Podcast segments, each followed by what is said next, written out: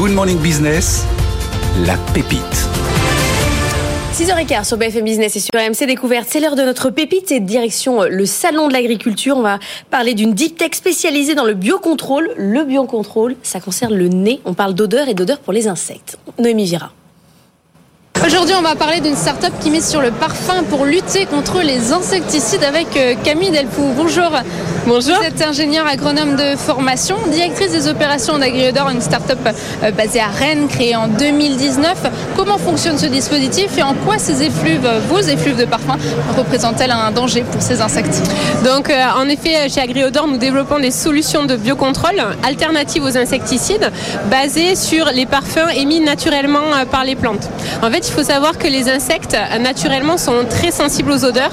Ils utilisent les odeurs un peu comme leur GPS pour localiser leur alimentation, leur lieu de ponte ou même éviter certaines plantes toxiques. Donc en fait, ce qu'on va utiliser chez Agriodor, c'est ces parfums émis naturellement par les plantes pour développer soit des attractifs, soit des répulsifs et limiter la colonisation des insectes et donc les dégâts sur les cultures. Et vous développez ces formules vous-même? Combien en avez-vous? Oui, alors on a notre propre laboratoire à Rennes. C'est le premier laboratoire d'écologie chimique privé en Europe. Nous avons une équipe de docteurs et d'agronomes qui au quotidien travaillent sur le développement de nos matières actives et donc de nos parfums. Combien de temps de recherche et développement pour ces parfums révolutionnaires à base de céromone et d'alumone Alors on est sur des temps relativement courts pour notre secteur d'activité puisqu'on est sur trois ans de développement entre le début des projets de R&D et la preuve de concept au champ. Ça fonctionne avec tous les insectes, euh, par exemple, euh, je sais pas moi, un dorifort qui est ravageur de culture de pommes de terre. Cette technologie a vraiment un potentiel très très large puisque 80% des insectes ravageurs au niveau mondial sont sensibles aux odeurs. Donc on va être capable dans le futur d'adresser la plupart des problématiques au niveau agricole. Donc on pourrait totalement se passer des insecticides classiques avec votre solution?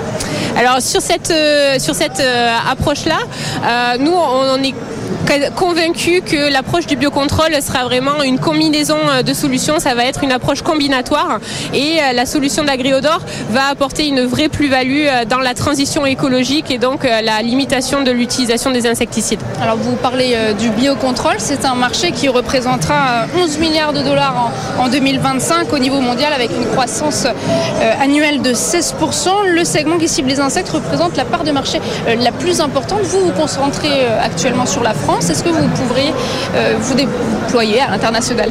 Oui, c'est euh, une vraie volonté de notre part hein, au niveau euh, stratégique. La plupart des projets aujourd'hui euh, qu'on a dans notre pipeline R&D, ce sont des, des, projets qui sont à l'échelle européenne déjà. nous travaillons notamment sur le sujet des pucerons de la betterave, un sujet qui a été très médiatisé ces dernières semaines. et depuis 2021, nous travaillons à une solution alternative aux néonicotinoïdes via un répulsif puceron. Et justement, c'est comme ça que ça se matérialise, cette solution pour la betterave? Oui, alors euh, l'objectif c'est de mécaniser bien sûr ces solutions-là pour faciliter l'adoption de nos biocontrôles euh, via par les agriculteurs. Et donc euh, nous allons travailler avec des granulés qui vont pouvoir s'épandre à l'échelle de la parcelle et répandre les odeurs pour limiter l'arrivée des pucerons. Est-ce que vous êtes présent à l'international aujourd'hui et combien de temps prennent les autorisations Alors nous travaillons avec certains instituts techniques déjà dans des pays européens comme la Suisse, la Belgique, les Pays-Bas et nous avons une volonté d'extension à l'échelle internationale et mondiale.